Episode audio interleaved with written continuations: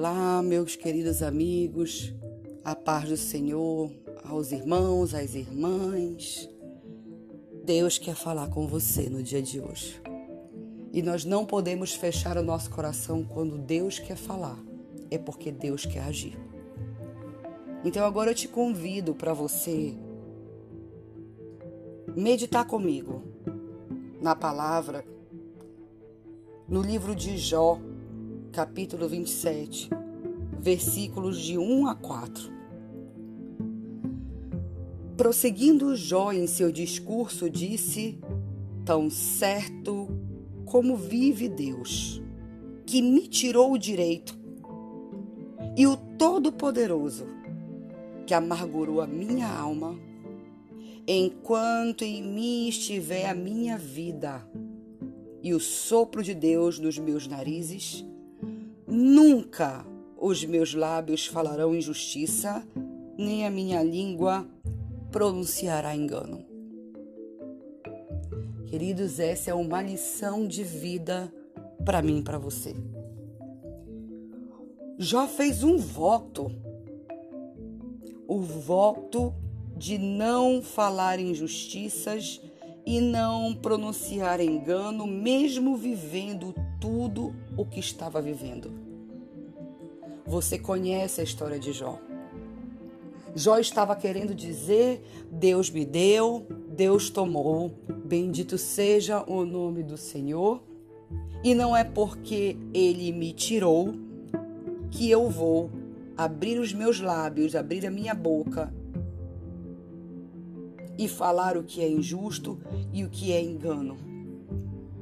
Jó estava dizendo que ele aprendeu a ser reto na presença do Senhor quando estava vivendo uma vida de abundância, mas também uma vida de escassez.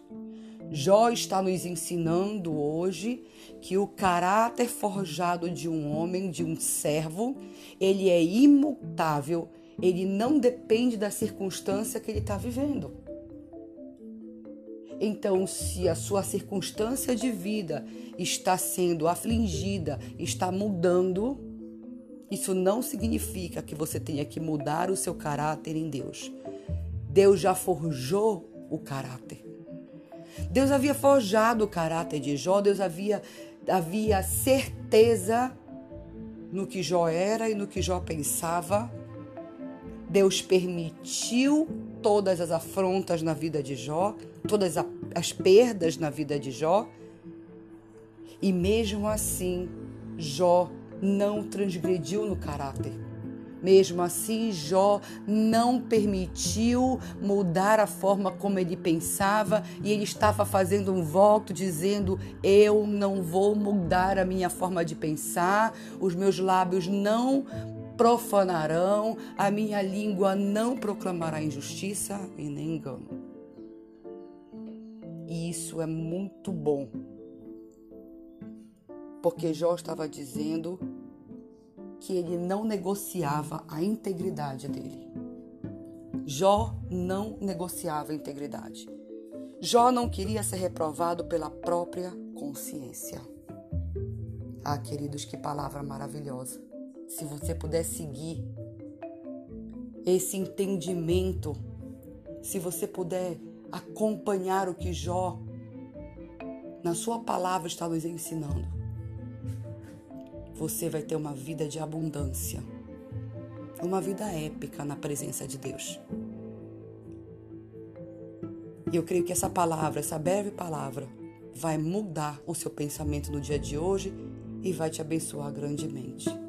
Eu quero te convidar para você participar do culto da família todo domingo às 9 horas da manhã e às 19 horas na igreja Assembleia de Deus Portas Abertas, na Avenida Senador Lemos, número 3038, em Belém do Pará.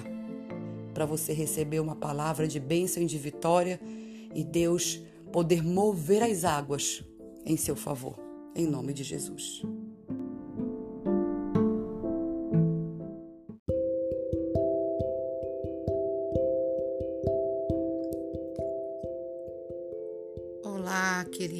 Queridos. A paz do Senhor, meus irmãos, minhas irmãs. Que bom que você decidiu abrir esse áudio, esse podcast. Que bom que você buscou novamente ter um encontro com Deus através da sua palavra. Queria falar com vocês hoje aquilo que está em Provérbios 21, verso 13. O que tapa o ouvido ao clamor do pobre também clamará e não será ouvido. Sabe, amados, quando eu ouço que a lei da semeadura ela de fato existe, eu quero te dizer que eu estremeço. Porque tudo aquilo que nós plantamos, nós colhemos. E o que a palavra do Senhor está nos dizendo é que se você finge que não ouve o clamor do pobre, o dia que você estiver numa condição de necessidade, você clamará e você não será ouvido. E às vezes o clamor do pobre não é só um clamor financeiro. Às vezes o clamor é um clamor da alma. É uma necessidade que vai muito além do dinheiro.